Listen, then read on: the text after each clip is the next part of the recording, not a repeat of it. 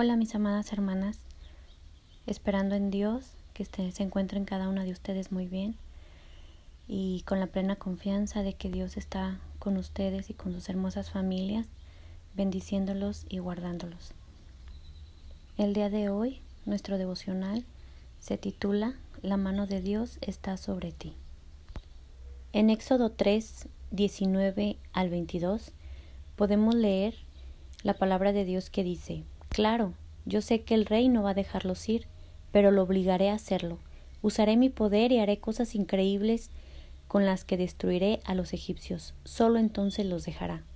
Además, haré que los egipcios les hagan muchos regalos, así ustedes no saldrán de Egipto con las manos vacías.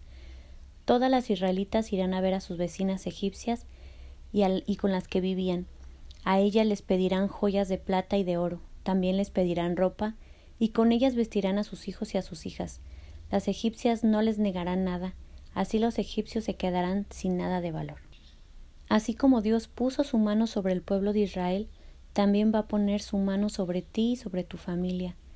¿Sabes? Nunca somos los mismos después de que Dios pone su mano sobre nosotros. Durante cuatrocientos años el pueblo de Israel había vivido bajo la esclavitud.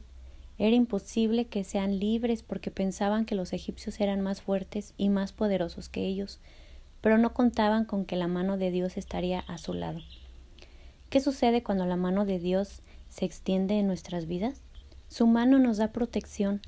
Las plagas sobre Egipto no tocaron a Israel porque la mano de Dios estuvo sobre ellos protegiéndolos. Cuando tenemos problemas gigantes, en las manos de Dios entran todos ellos y son destruidos. Podemos leer varios versículos que lo demuestran. Job 12:10 dice, Dios tiene en sus manos la vida de todos los seres vivos. En Salmos 31:15 leemos, Mi vida está en tus manos, sálvame de mis enemigos, sálvame de todos de los que me persiguen. En Salmos 37:5 leemos, Pon tu vida en sus manos, confía plenamente en Él, Él actuará a tu favor. La mano de Dios nos cuida, hermana, nos forma y también nos protege. La mano de Dios está sobre ti. Esto significa que tus enemigos se convierten en los enemigos de Dios y tus batallas en las batallas de Dios. Qué hermoso esto. Ten fe en tu Dios porque Él nunca ha perdido ninguna batalla. Daniel fue metido en un foso de los leones hambrientos para hacer su almuerzo, pero él se mantuvo tranquilo y confiado porque sabía que la mano de Dios estaba sobre su vida, que tenía el poder para salvarlo y aunque no lo hiciera, él tenía la determinación de que no negaría de su Señor, él confiaría siempre en la sensatez de sus designios. También su mano nos ayuda a recibir el favor de los que nos rodean.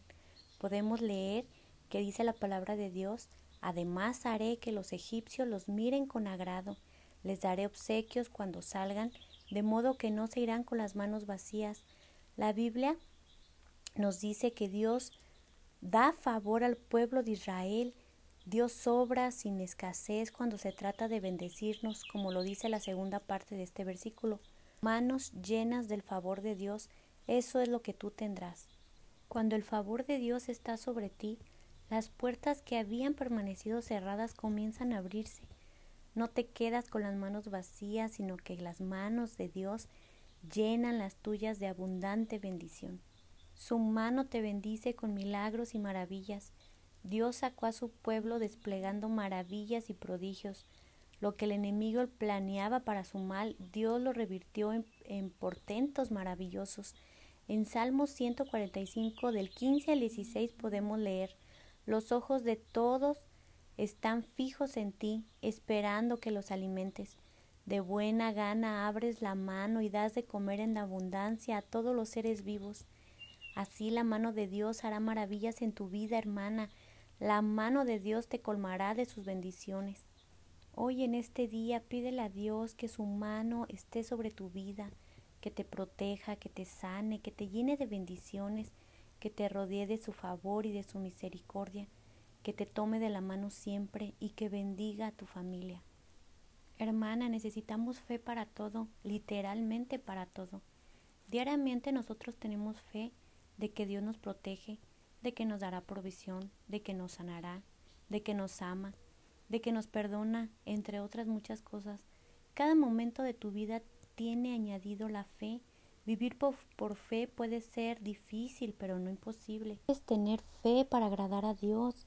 Debes tener fe aún aunque no hayas visto lo que ya estás pidiendo. Dios puede hacer cosas increíbles sin que todavía las hayas visto. Uno de los discípulos de Jesús que necesitó ver a Jesús para poder creer que Él había resucitado. Confía en Dios, ni siquiera sin haber visto el resultado aún de lo que estás pidiendo. Ahí va a crecer tu fe. Ten fe de que Dios te dará ese trabajo, que te dará la sanidad que necesitas, de que te dará paz, entre otras cosas.